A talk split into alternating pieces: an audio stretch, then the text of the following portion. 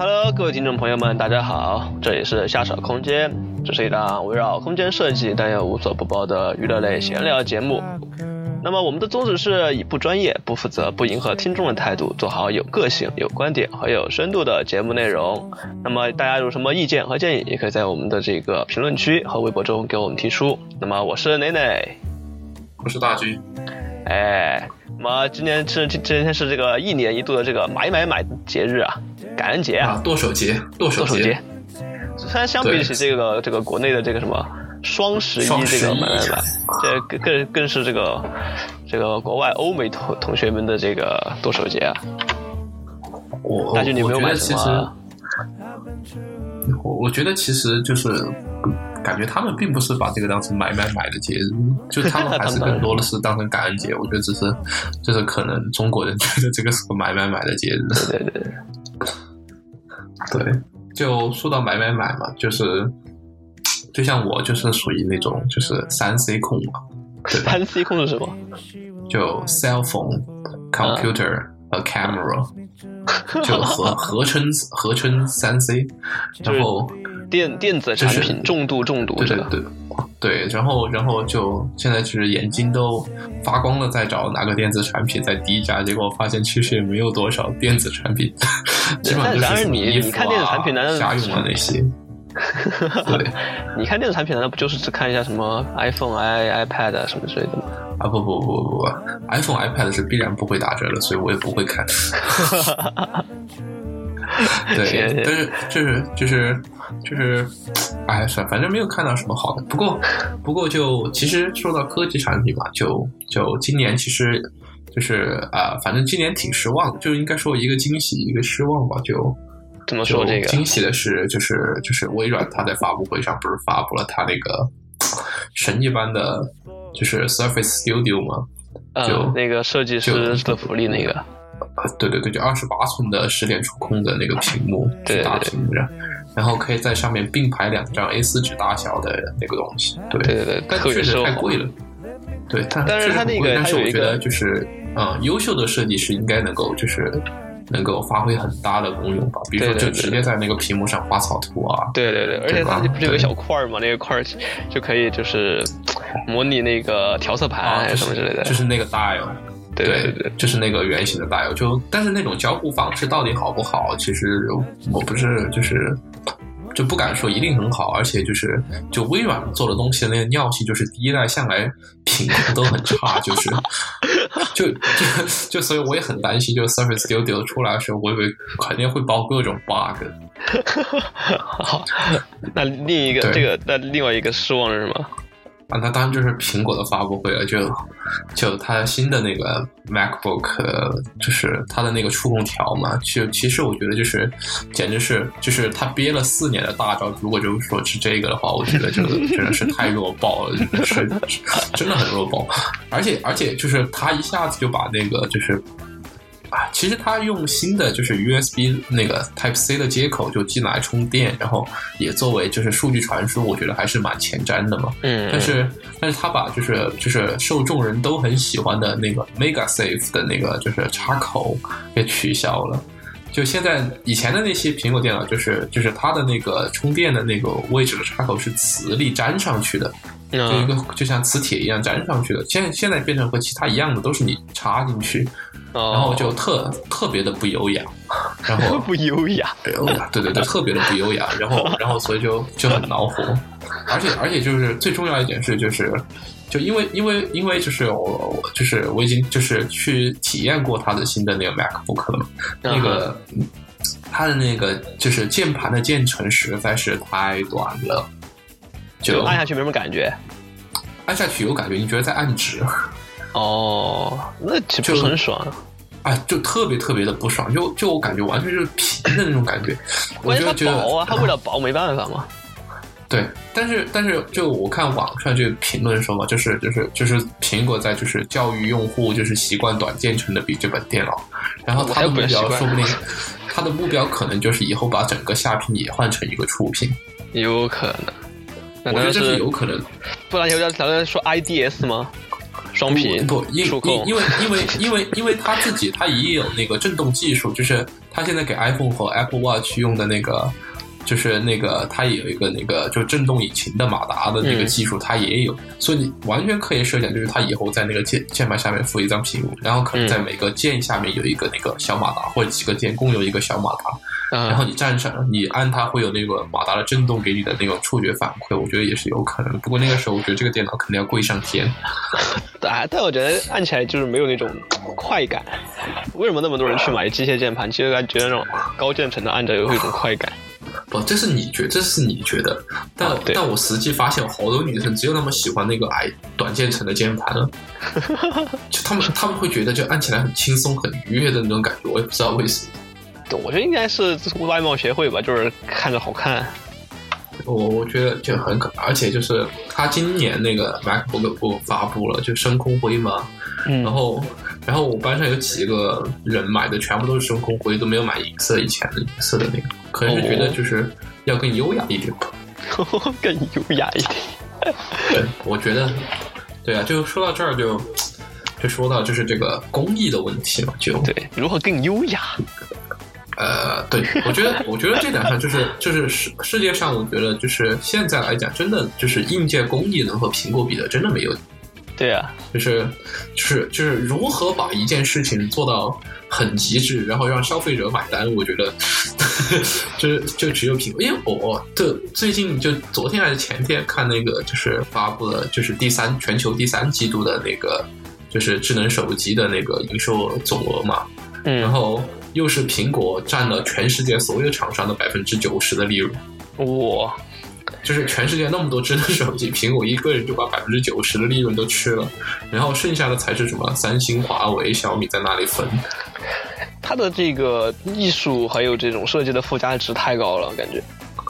对，所以所以说所以说就是它现就以前前几代就是其实从就是 iPhone 四的时候，就乔布斯还在的时候，他介绍 iPhone 四的时候，他就他就。他就很着重在介绍这个工艺的是怎么样，是吧？双双屏的双面的镜面屏啊，然后怎么样怎么样，然后再再到这就是，然后再然后如果就是你有心思的话，你去就是 Apple 的那个官网上看，它几乎每一个产品它都有一个专门讲它那个制作工艺的一个那个对对对很很概念的视频，比如说最开始的就是 从那个最开始以前讲那个 Mac Pro。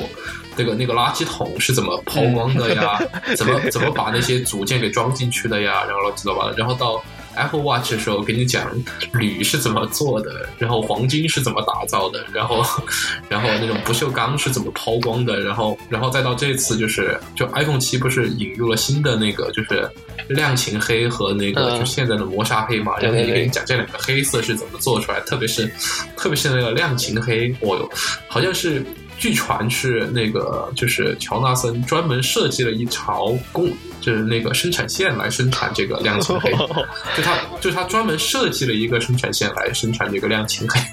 我觉得他这个有点像，就是以前那种这种匠人在在打磨一个产品的时候，然后体现的这种内在的一种这种这种价值吧。他就想这把这种这种感觉用到这种现代的科技工业上来，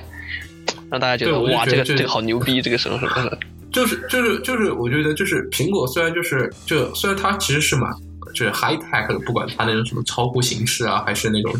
操作界面或者怎么，其实是蛮一个蛮高科技、蛮现代。但是它的产品始终给人一种就是那种匠人的对于工艺的追求，然后对那种对于美的那种理念的那种感觉，就始终在里面。对对对，有点现在流行的一个一个词叫什么轻奢那种感觉。对对对，就就很明显，就但是反观，就是因为就是自打苹果开始就是开始走这个就是介绍工艺这个路线过后，因为国内众多手机厂商嘛，然后然后也跟风学起来了，就就讲这个讲工艺、讲情怀，然后讲各种嘛，对，然后其中当然就是就是最拔得头筹的，可能就是小米了，然后就，但是但是我觉得就小米的这个讲法和苹果的这个风格完全就是不一样。就就苹果给你的感觉就是，就是你不要你不要 care，就是我这个中间这些技术我到底又是什么芯片，什么什么机床，然后什么多少毫米控制了这个精度，然后乱七八糟，你只要看啊，我大概是走这个流程，一会儿把它丢到水里面，一会儿又阳极氧化，一会儿又抛光磨砂，然后最后你看，哇，闪闪的好漂亮，然后就行了。对，然后然后。然后小米的是，你不要管最后那个长成什么样，你要先给听我说这个，我先是使用了这个什么什么样的材料，然后在国际上经过了什么什么认证，然后我这个工艺控制到了多少毫米的精度，然后经过了多少流程，然后最后你看就是这货是不是很富有技术含量？感觉一一一个是那个就是说。哎呀，你不要管我怎么做的，虽然说这个工艺很复杂，但最后它特别美。一个是，哎，你不要管最后美不美，我都这么努力了，你还不看好我吗？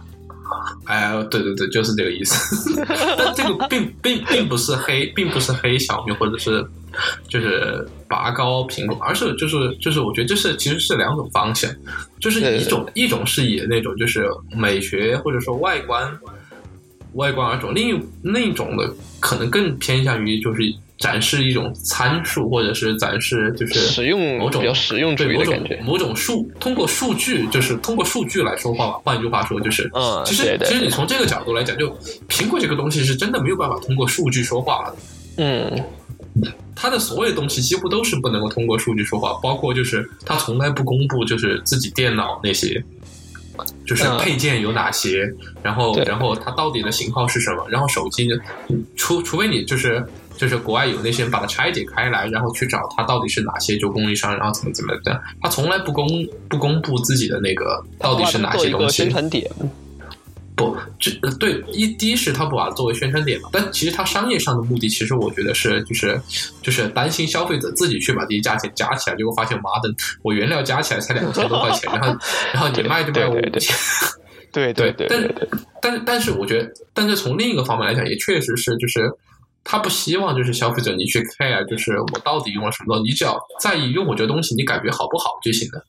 但我感觉有可能他公，就算他公布了，消费者知道了，说不定消费者也会去买的。对啊，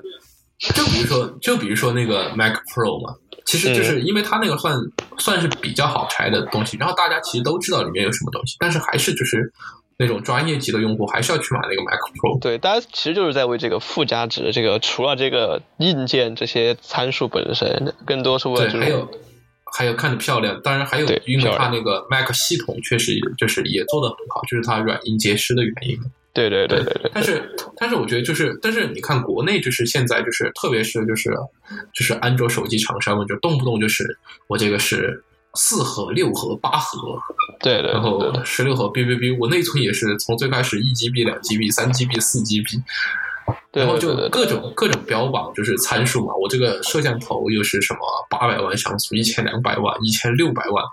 对吧？然后就就各种各样的参数就就成了这个，就是感觉是我这个产品的一个主打的一个位置。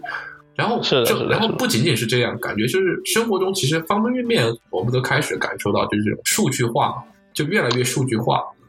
是，总需要一个量化的一个指标来来评价。对对对对。而且而且这个量化已经就是不像是以前，比如说我们说打优良中差，我们现在都是要精确到就是就是多少分，来来来来弄这个，就感觉就不知道有没有就是有没有这种就生活正在越来越被这种数据所统治的感觉。对啊，所以现在算是一个大数据时代。但但是但是但是，这种被数据统治是不是一件好事情？我我其实个人是是比较否定的状态的，因为我觉得有些事情就是不应该把所有的事情都拿数据来来量化。对对对。在五十年前，美国就就是最开始就是为了就是就是更好的管理这个社会，以及更好的就是知道这个人们的需求嘛。然后美国通过了一个这个类类似于数据采集法一样的东西，然后就 就是采集了很多人们的数据。但是后面就出现了一系列问题，比如说隐私上的问题，就是有的数据虽然说它没有姓名，没有这个就是没有你的个人的这个消息，但是有的数据它结合起来还可以大致。大致的猜出这个人是谁，或者这个人他就是他大概是一个什么属性，就已经知道了。就是你平时习惯去干什么事情，他也是知道的。对，这个其实说起来就有点像那种一九八四里面的那种那种感觉，你的隐你的隐私权基本上已经没有了。所以说，就是我感觉，就是就是就是通过就是这种数字来量化，就是生活中的方方面面的话，就是就其实怎么觉得所有的量化问题都是为了回答一个问题，就是我这个东西有没有用。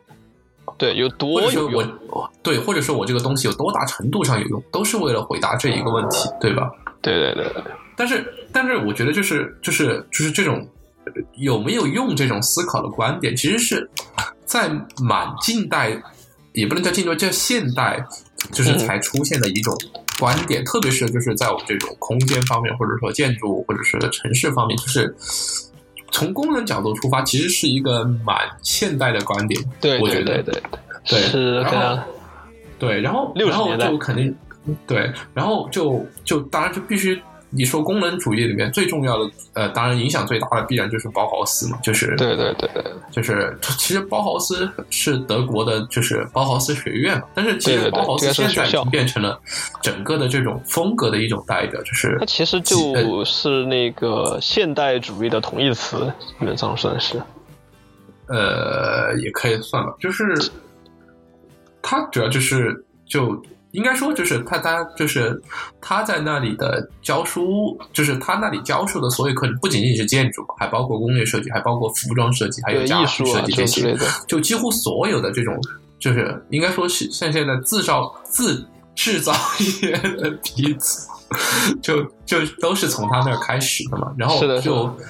然后他追求的就是这种，就是就是我这个东西就是好用是第一位，是然后。然后好看，但是只要我觉得他不是追求好看，他是只要不丑就行。我是呃，我是觉得他首先就是说要跟看他的背景其实是有一点关系的，就是说，对对对对对，他诞生的时候其实是就是说工业革命兴起的那个时候，就是最以前就像我们说的这种匠人，就是就是产品是由匠人生产的嘛。就是说，这个最开始就是那个产品的产生是由一个这个这种匠人来来负责的嘛。就是说，他就是说在生产这种过程当中，打磨的过程中，它也包含了这个设计在里面。但在工工业革命，就是说这种大规模的这种生产出现之后，就设计和制造就分工了嘛。就是说，设计可以单独拎出来。那么包豪斯这种就，尤其是在那个时候，像比如说我们常以前说的这个科布西耶，就是对于这种这种现代城市，也就是在他在一种这种那种这种魔术化、一种这种大规模生产的一个背景下诞生出来的。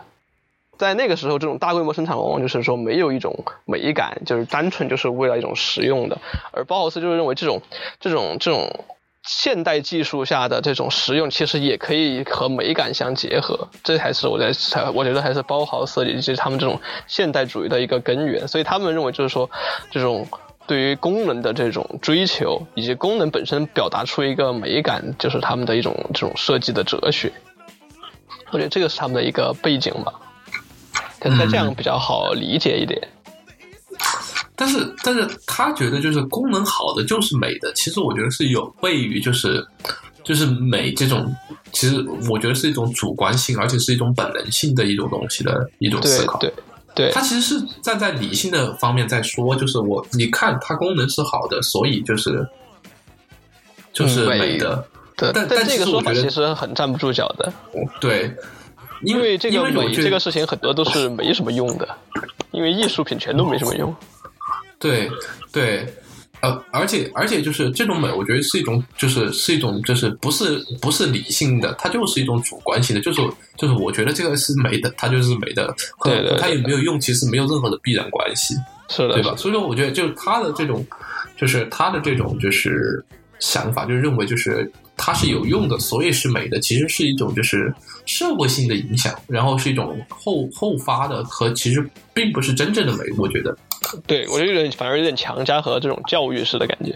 对对对对，就就总要感化社会。你看它就是美的哟，你必须认为它是美的哟。嗯，你不认为就落后了哟，你就就 out 了哟。对，你就不你就不 fashion 了，就感觉是这样的。所以说，所以说就是后来就是从包豪斯的更进一步嘛，就变成了现在就是就很熟悉的这个叫做就是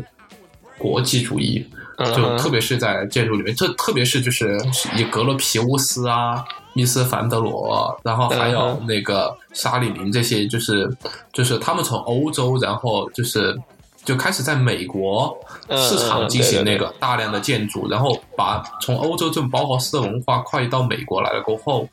然后形成了一种新的一种国际主义，就是这种摩天大楼，就是那种对非常非常非常一致的摩天大楼，然后外表面的那种通过钢和玻璃，然后来进行幕墙的搭建的这种，就是可以说就是现代我们这种上。办公写字，呃，我们常见的这些，对这种办公楼的一个前身吧，对，玻璃大楼也就所谓，所以所以叫做国际主义呢，就是因为你在全世界哪里看到这种东西，他们都是一样的。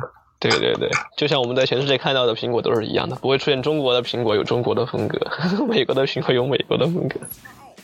呃，对，但但是但是但是因为它那是建筑上，所以就是。就我感觉，就比一个手机这种给人造成的这种就是视觉影响要大很多。因为大家都用 iPhone，你不觉得奇怪？但要是大家发，大家发现我每天进出楼怎么都一样，就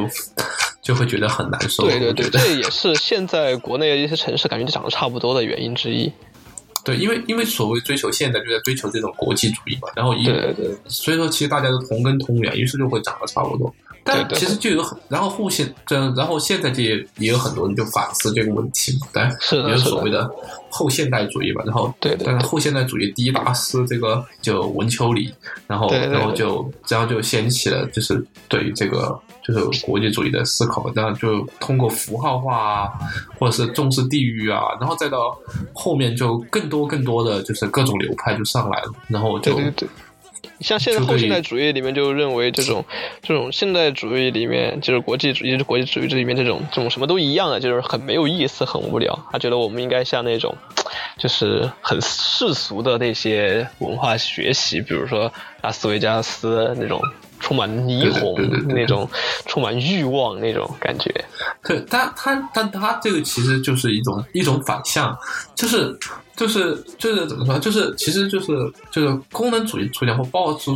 当时的出现嘛，是就是是说装饰即罪恶，对吧？对，就是对，就所有的我的。就和我功能没关的这种 decoration，他们都是 nonsense，都是 bullshit 的，都是没有意义的东西。对，它认为没有意义，所以它就不应该存在。对，所以所以我们要把它们全部去掉，我们只留存能够支撑我们功能的东西。对，但是但但是这个其实理解是很狭隘的。嗯，但是对啊，后来就是像后面的嘴，他就我这种 decoration 并不是没有意义的，它可能具有社会性，它可能具有文化性，它可能具有其他的这种历史性在里面。它其实并不是就是它所传达的东西，并不。并不是这种功能，就是使用功能上，但是它却有具有一种人文关怀和一种符号意义上的象征的能力在里面。所以，所以就在这个点上，然后又 不能叫又打起来了嘛，就就又开始说这件事情。然后，然后当然就是，但是，但是，比如说就是，呃，因为我们都说这种功能主义，但其实就很有名的就科布有一句话，就是这个就建筑是居住了机器嘛，对吧？嗯。对，这是科布很有名的一句话了。然后，然后，然后，其实就是他把它视作机器，就是一方面，我觉得就是因为，因为他当时那个年代的话，就觉得就是就是这种机器应该是可复制嘛，所以他有那种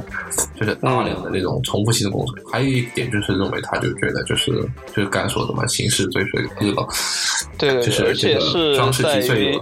对，而且是在于他们那个年代的那种教育体系，其实是一种这种结构主义和在这种或者受这种工业化和机械化的影响下产生的。所以他认为，像城市、像建筑，其实就像一个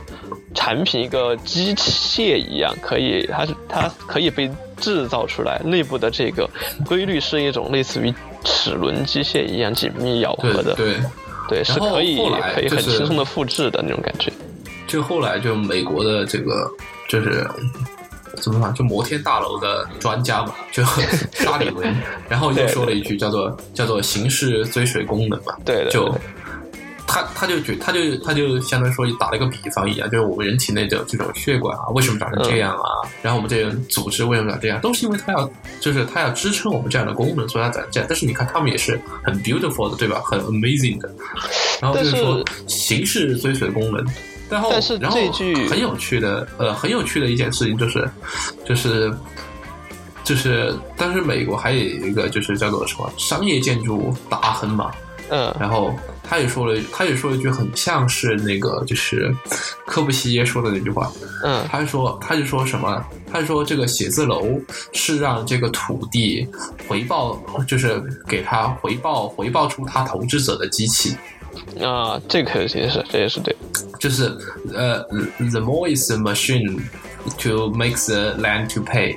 啊，没得 land to pay，对对对，这个倒说的挺对的。本它这本身它就是一种这种商业的这种这种利益的表达。对，所以说我觉得就如果你从这个观点上来看，就是科布那种话，你会觉得一点就是有一点点那种恐怖的感觉，就是就因为就是在他眼中里面，就建筑这个东西最本质的一个东西是什么？是什么呢？是他要让这个土，对，他是要让这个土地的价值能够给我这个投资得到回报。对，就是它其实相当于说，建筑本身就是一种附加值。对，就是在现代主义者的眼中，其实是建筑里面是没有人类存在的。对，如果如果你这样来看的话，再来看科布那句话，就是建筑是居住的机器。对，就就所以说，就是他他也是认为，就是我这个建筑也就只是一个 machine，它就是 satisfy 我这个 function 就可以。就是你刚才说，它其实并不是 satisfy 我人这个 function，而是 satisfy 我居住这个 function。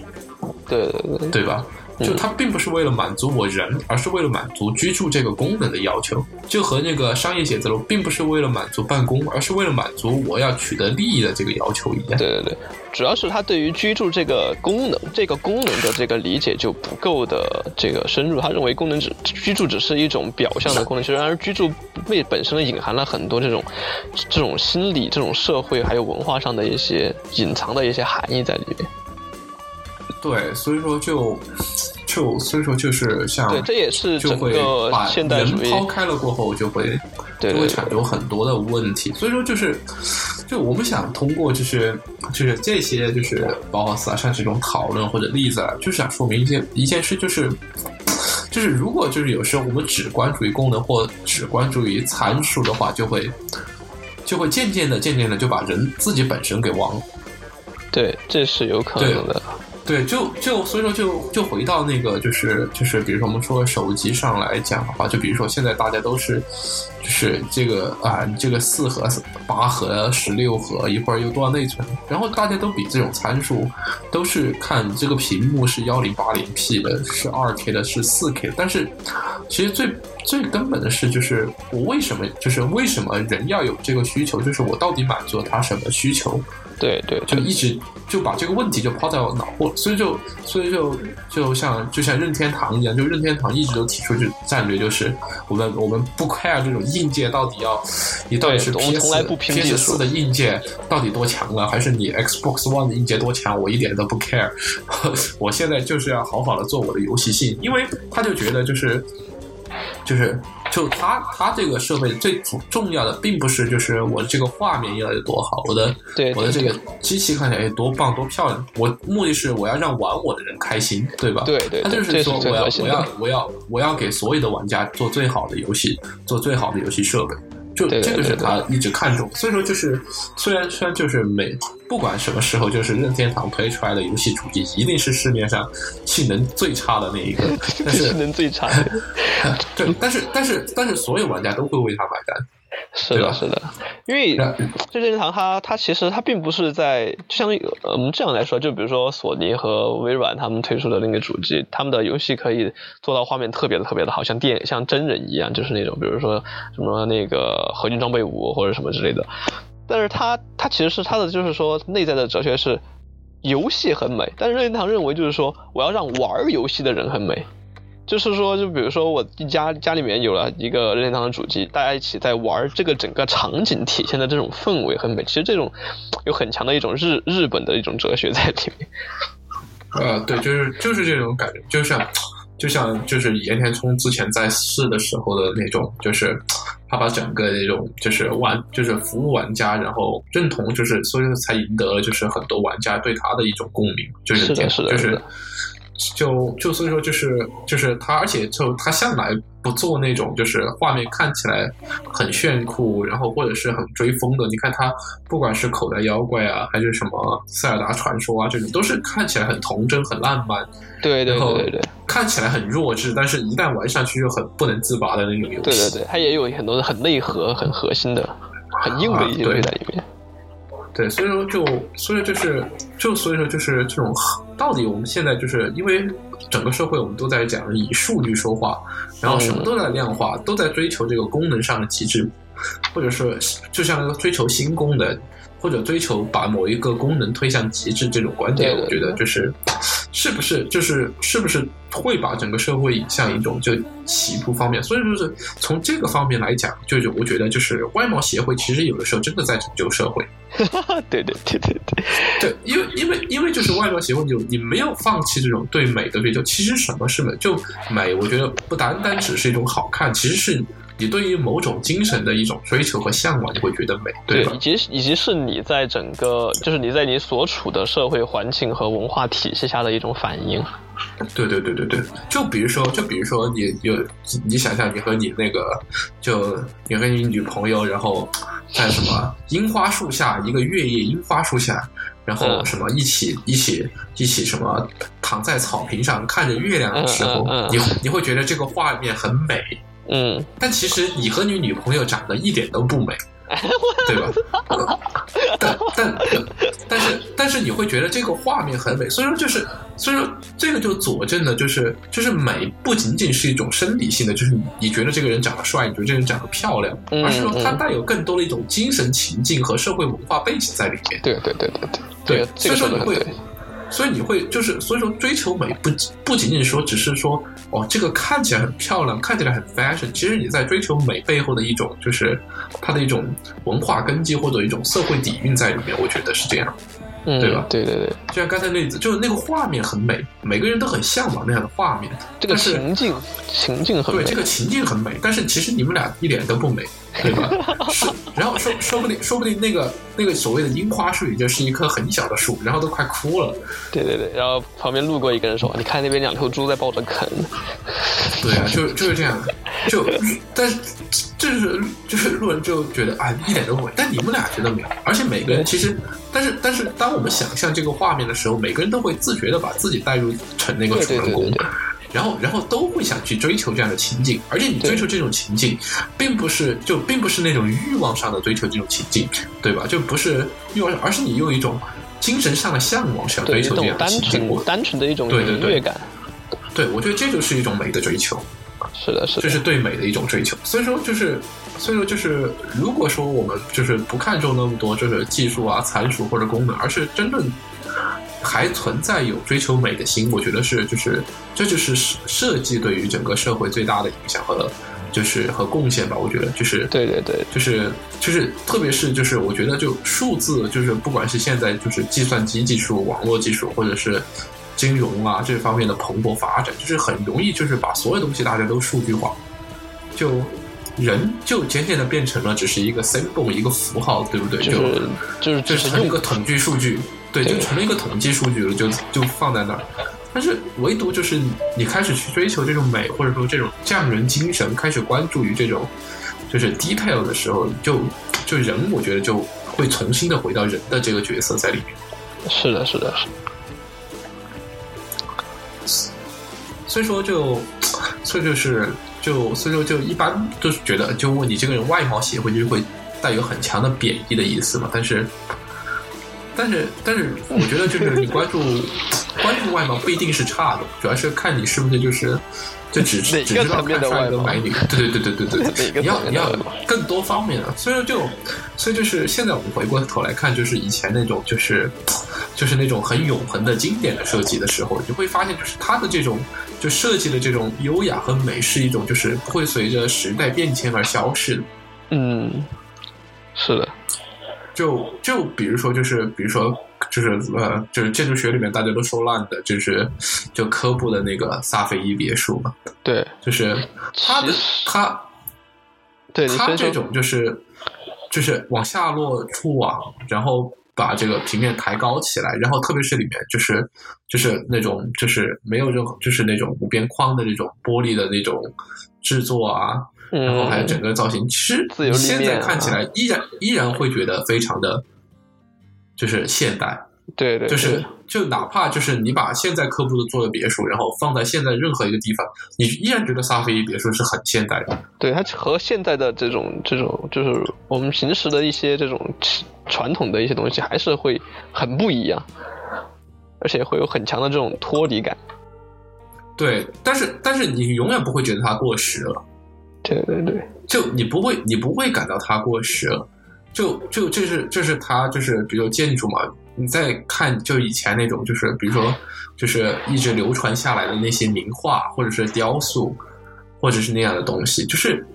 就是你看他们，当然第一是呃你知道这个是大家之作，你也不敢说它就过时了，但是其实你仔细看，就是你依然能够感受到他当时的情景，特别是一些雕塑啊或者是绘画作品里面会特别的表达这种揣摩它。对，而且而且就是这种情境是一种共鸣式的，就是它跨越了时空，让你感受到这种这这这种感觉，就这种这种，我觉得就是这种就是永恒的经典的设计的一种，就是所流传下来。而另一方面就是那种快消费式的设计，就。就就感觉就是我火一段时间，比如说就就就比如说就是也以那个 iPhone 为例的话，就是就他最开始做拟物化设计，然后全全世界的那些就手机的界面大家都拟物化，然后追求的就是我怎样在这个平面上，然后把我这个材质感给给表达出来，对吧？然后然后就有很多当时很夸张的那种什么，把纸的材质感通过那种像素表达出来。然后还有那种，还有那种很牛掰的那种皮质的那种感觉啊，那种来做。然后，然后还说我不做牛化了，我现在要开始走扁平化了。对对对，然后瞬间全就变了。对，你又发现 Q，然后就全部变成了扁平化。对对对，包括微软后来也变了嘛，推到什么 Metro 风格。对对对，然后然后这个呃，Android 的 Material Design 嘛，其实也是一种扁平化风格，但是但是它其实有更多的交互逻辑在里面，就并不是单一的扁平化。但是，但你会发现，就是这种，就像那种 fashion show 一样的，就不停的变。然后，然后，然后，但是，但是你要说以前哪一款就是 logo，你会就是让你觉得就是很经典，一直流传下来了。其实，其实我觉得就就很少，可能就可能对，反而这种几个吧。这种电子产品上的这种 logo 反而很，就是真的说，就是平面设计的这种 logo 反而记得住。对，就就因为就是因为就是他们就总在揣度，就是就是当下流行什么，或者说我想制造一种流行起来。但是，对，凡是制造流行的，一定都不是长久的，对吧？就主要是有的流行，它其实是很比较肤浅的，它只是就是怎么说呢？就是到了时间了，我该找个噱头的那种感觉。对，就是我觉得它可以激起你一时的兴奋，对对对，但是它没有办法让你长久的渴望，对吧？对，而不是就又说回到了我们刚才那个比喻里面，嗯，就是你，就是你走在路上看到一个漂亮的，就是这个女士，然后你会，她会瞬间的让你瞳孔放大，激起了你一时的欲望。对对对吧？但是 但是你其实还是更追求和你的女朋友在这个樱花树下赏月的这个浪漫的情景，对吧？哎呀，对你还是更追求这种场这种幸福的场面，而不是那个美女一时间对你的这种这种刺激。我觉得其实这个比喻也是这样。对对对对对，这个美的层次的等级是不一样的。对。然后，然后就像我觉得，像我觉得像那个像那个苹果他们就是说，他们虽然说有的这个就是设计是那种昙花一现，是秀做秀的，有的感觉是做秀的这种感觉，但是但是它有的就是说它的一种美，其实体现在还有就是比如说它。整个当当时带领整个这个潮整个业界从这种触屏式手机转，呃不从键盘式手机转到触屏式手机，对这种这种设计其实就是一种基于对人的行为上的一种一种一种认知一种理解之后再来进行的一个设计，这种它反而就是隐藏的这种一种偏人文人文上的一种一种美感了，而不就仅仅是我今天说我这个参数又提高了多少，我今天又提高了一个什么新的功能。包括刚才我们说的那个最新的这个微软的这个这个这个很适合设计师的这个，对对对，我觉得这个它其实最开始我认为我就是它吸引我的第一反就是那个那个小的那个块儿，它其实它对我认为它好的地方是在于它它就是因为我们以前就是说这种设计师在电脑上绘画，其实是用的还是鼠标和键盘，虽然说以后后来有了这个数位板，但其实还是以以。以这种鼠标和键盘，以及我们的这个操作的软件是以鼠标和键盘为这种输入基础的。而它这样设计那个小块块之后，其实在尽可能的模拟人类在绘画的这个过程当中一种最原始的一种一种工作状态。所以我觉得这是吸引我的地方。但是我觉得大有很成问题。你觉得它在哪上问题？它的交互层面有点，我觉得有点混乱。就其实是，我觉得其实是在于，就是现在的软件和一些就是说，其实其实就是就是，不管是就是 Windows 的那个，就是它现在那个你的小块嘛叫 Dial，然后或者是那个 MacBook 上那个 Touch Bar 的那种那种那种那种感觉，我觉得都是一样，就是它它都不是一种直观式的，就是让你让让你能够直观的用它的。就就不像是就是就像 iPhone 这个 Touch Screen，然后你就是你就是就是号称的就是三岁小孩不用学他都会他都会知道怎么用，因为这个很直观，就你看到他在那儿，让你点一下他，然后怎样怎样怎样就行了。你的你的那个 dial，你你要去学习，就是你知道什么时候转动它，你再切换颜色；什么时候转动它，你再切换透明度；什么时候转动它，你再切换，就是比重、线不够直观，就是说，对，还不够直观。它其实还有一层就是潜在的逻辑在里面。那个 touch bar 就是 MacBook 上 touch bar 也是，就是我我我相当于说，它只是一排功能键而已，它只是把功能键换，它并没有产生一种就是更加更直观的交互逻辑在里面。对对，而且所以就我很我很担心的就是就是 Windows 的那个带会变成就是那种画蛇添足的那种东西。我觉得还好，我觉得还好。就就我觉得是，他千万不要把太多的功能想在上面实现，他就实现那几个最简单的功能就是好了。他不要把想，他不要把想什么把 PS 上面所有的那个快捷键都搬上去啊，然后然后那种我觉得真的要疯掉，到时候用起来的话就会。好吧，好吧，那我总结一下，嗯，那就本期呢，我们从这个就从呃以手机为例，讲述了一下我们这个世界越来越被呃数据化，然后所带来的这种盲目追求功能，然后可能的造成的就是。对于人的关注的一种丧失。然后我们回顾了一下，就是从包豪斯开始，再到后面的非现代主义中，呃，在建筑空间中的这个功能主义的兴起，以及后面各个流派的一个关系。然后最后呢，我们再呃十分夸张的和搞笑的论述了一下这个外貌协会对于拯救世界的功用，以及这个追求美、追求设计的美是怎样，就是能够和就是单纯的追求功能。进行抗衡，然后让我们人重新回到我们这个关注的视野当中来的这样的一个话题。是的，是的。本期呃，我们就到此结束了。呃，感谢听众朋友们的收听。呃，谢谢各位收听。呃，谢谢大家。嗯，那再见。好，下期再见。拜拜。嗯，拜拜。